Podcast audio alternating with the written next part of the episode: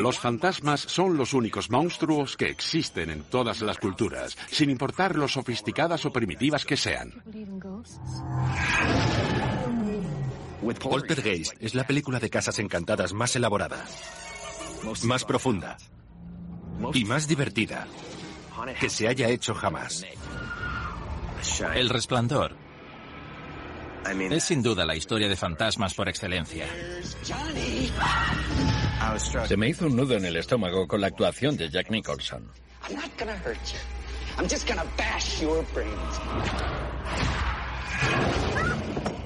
El sexto sentido es una obra maestra que cuenta una historia de fantasmas de una forma nunca vista. Puede ver fantasmas y espíritus. Muertos que se pasean como si nada. Insidious aporta al género humanidad.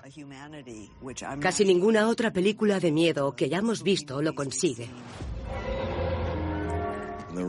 La señal tiene escenas tan perturbadoras que me costó varios días conciliar el sueño después de verla. Las historias de fantasmas tratan sobre cómo el pasado empaña el presente. Nos hacen preguntarnos si hay algo más, si iremos a una especie de limbo, al cielo o al infierno.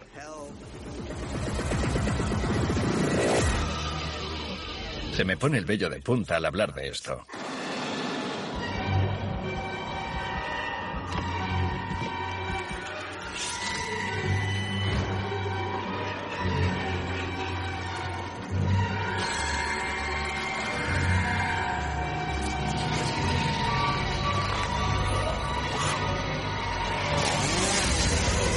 La historia del terror. Historias de fantasmas.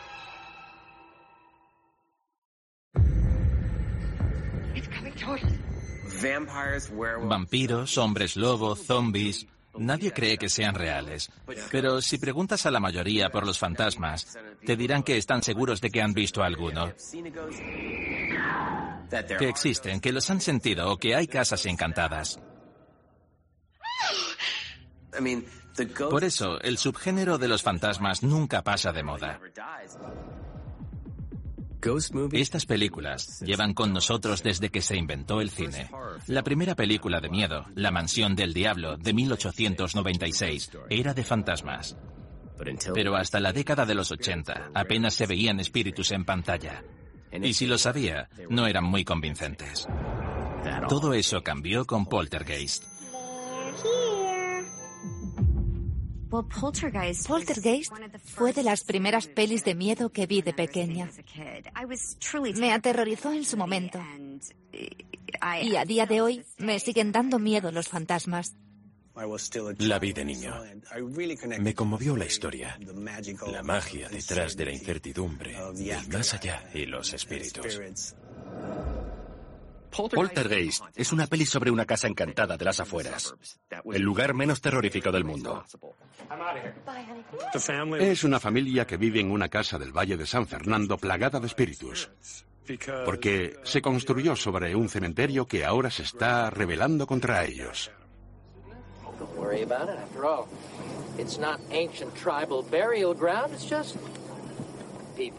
Me fascina Poltergeist. Se hizo acopio de casi todas las décadas del terror. Y las juntó para crear todo ese mal rollo.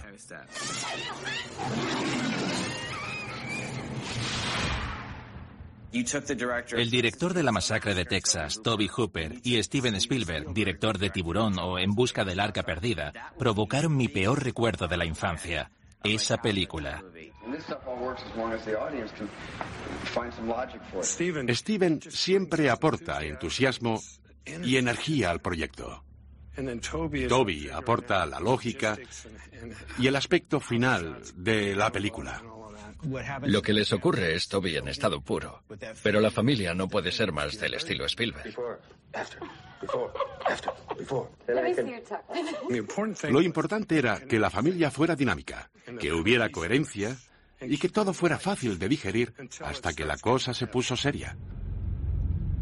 Es una película que retrata la inmensa culpabilidad y la vergüenza que sentimos por dejar a nuestros hijos delante de una tele que nos hace las veces de canguro.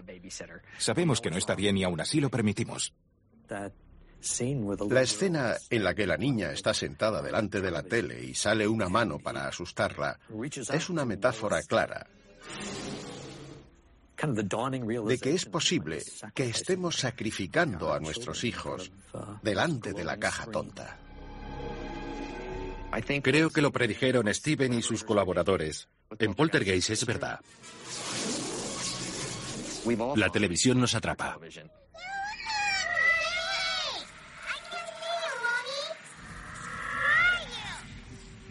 Su hija pequeña está atrapada entre este mundo y el otro. En el transcurso de la película, la madre va hasta el mismo infierno para rescatar a su hija.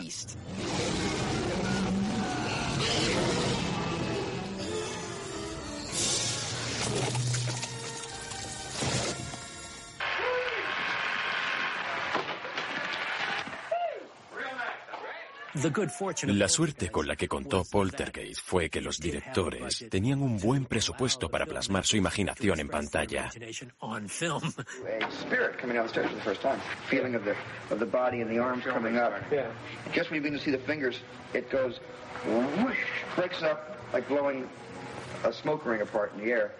Todo lo que Toby y Steven imaginaran que debía estar en la película aparece.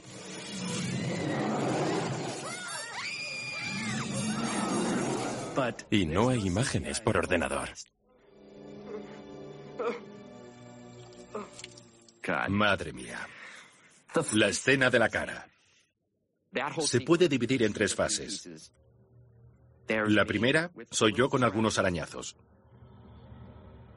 Después salgo con una prótesis en la cara y voy arrancándomela a pedazos. Y al final es solo un muñeco que se parece mucho a mí. ¿Te está gustando este episodio? Hazte fan desde el botón Apoyar del podcast de Nivos. Elige tu aportación y podrás escuchar este y el resto de sus episodios extra. Además, ayudarás a su productor a seguir creando contenido con la misma pasión y dedicación.